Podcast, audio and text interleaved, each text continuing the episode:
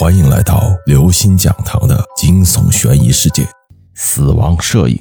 天一大早，孙雷匆匆来到太平间，他要去找前天在那里摄影时碰到的那个古怪老人。今天的天气依旧很差，南方的雨季一来，一个月就有二十九天不见天日。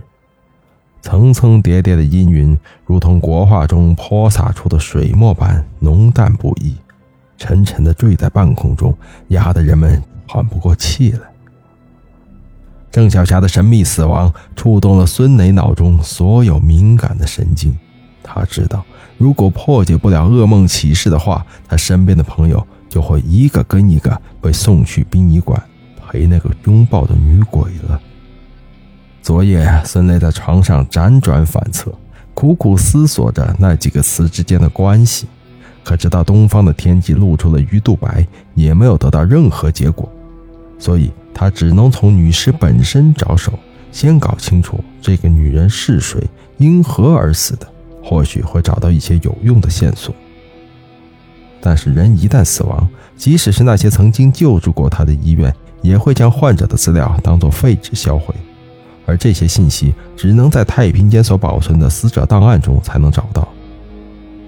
太平间这种地方是存放死者之地，阴气极重，平常鲜有人迹。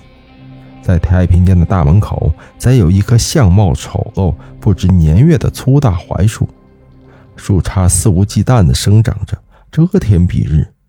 虽然现在是白天，这里的四周也是妖风阵阵、鬼影重重。孙雷听老一辈的人说过。一般栽种在太平间或者坟地的槐树叫锁魂树。由于槐树自古就被称为墓中之鬼，具有聚集灵气的作用，因此在太平间门口种植槐树，就可以用浓郁的灵气捆住躲藏在太平间中的厉鬼冤魂，同时也可以将附近的孤魂野鬼吸引过来，防止他们去找过路的行人当替死鬼。站在槐树的树荫下。孙雷仰头望了望遮天蔽日的柱棺，不禁打了个寒噤。大爷，您在里面吗？孙雷站在管理室门口，轻声问道。里面并没有回应，他觉得有些蹊跷，刚准备把耳朵贴在门上听个究竟，却一个踉跄栽了进去。门是虚掩着的，里面空无一人，房间里腥味扑鼻。全部的陈设只有一张满是油花的被褥和一个破旧的彩色电视机。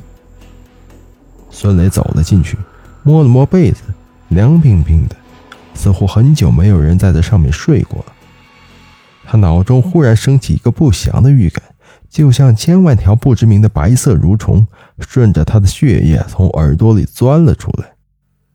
孙磊跑到洗手间门口，张望了两下，那个老人不在里面。地上纷乱的黑色脚印和白色瓷砖上的幽暗光泽，让他觉得胸口堵得慌。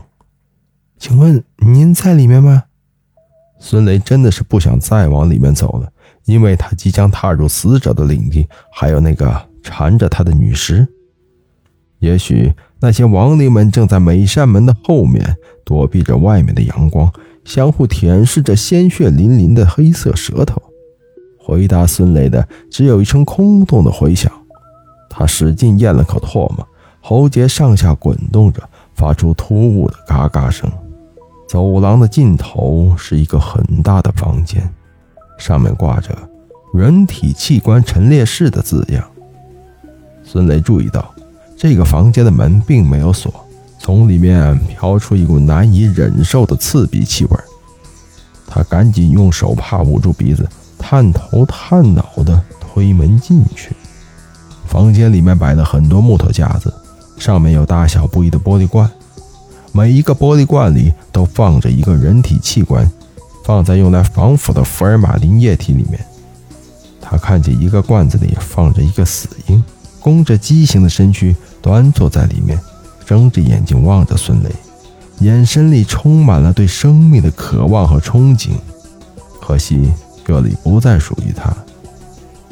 孙雷看到一个人的脸，准确的说，应该是一个人的头颅，是那天见到的那个女尸，她的身体已经不知所踪，只留下一颗嘴角依然带着冷笑的人头，若有所思地瞪着孙雷。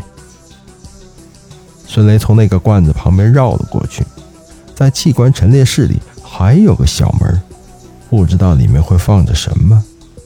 孙雷犹豫了一下，还是迈步进去了。屋子里面，地板上到处都是飞溅而出的白色档案纸。正中央有一个巨大的玻璃罐，充斥着殷红色的液体。在液体里面，有个人低垂着脑袋，静静地漂浮着。他的两条胳膊被两条皮绳子拉展舒张，两腿并拢，看起来就像受难的耶稣，神圣而又血腥。孙雷走到玻璃罐前，端详了许久，终于看清了瓶中人的面貌，是那个守门老人。孙雷的心脏顿时感到阵阵麻痹。各位听众朋友，本期节目到此结束。如果您喜欢，请关注、订阅、点赞、转发四连击，谢谢您的支持，我们下期再见。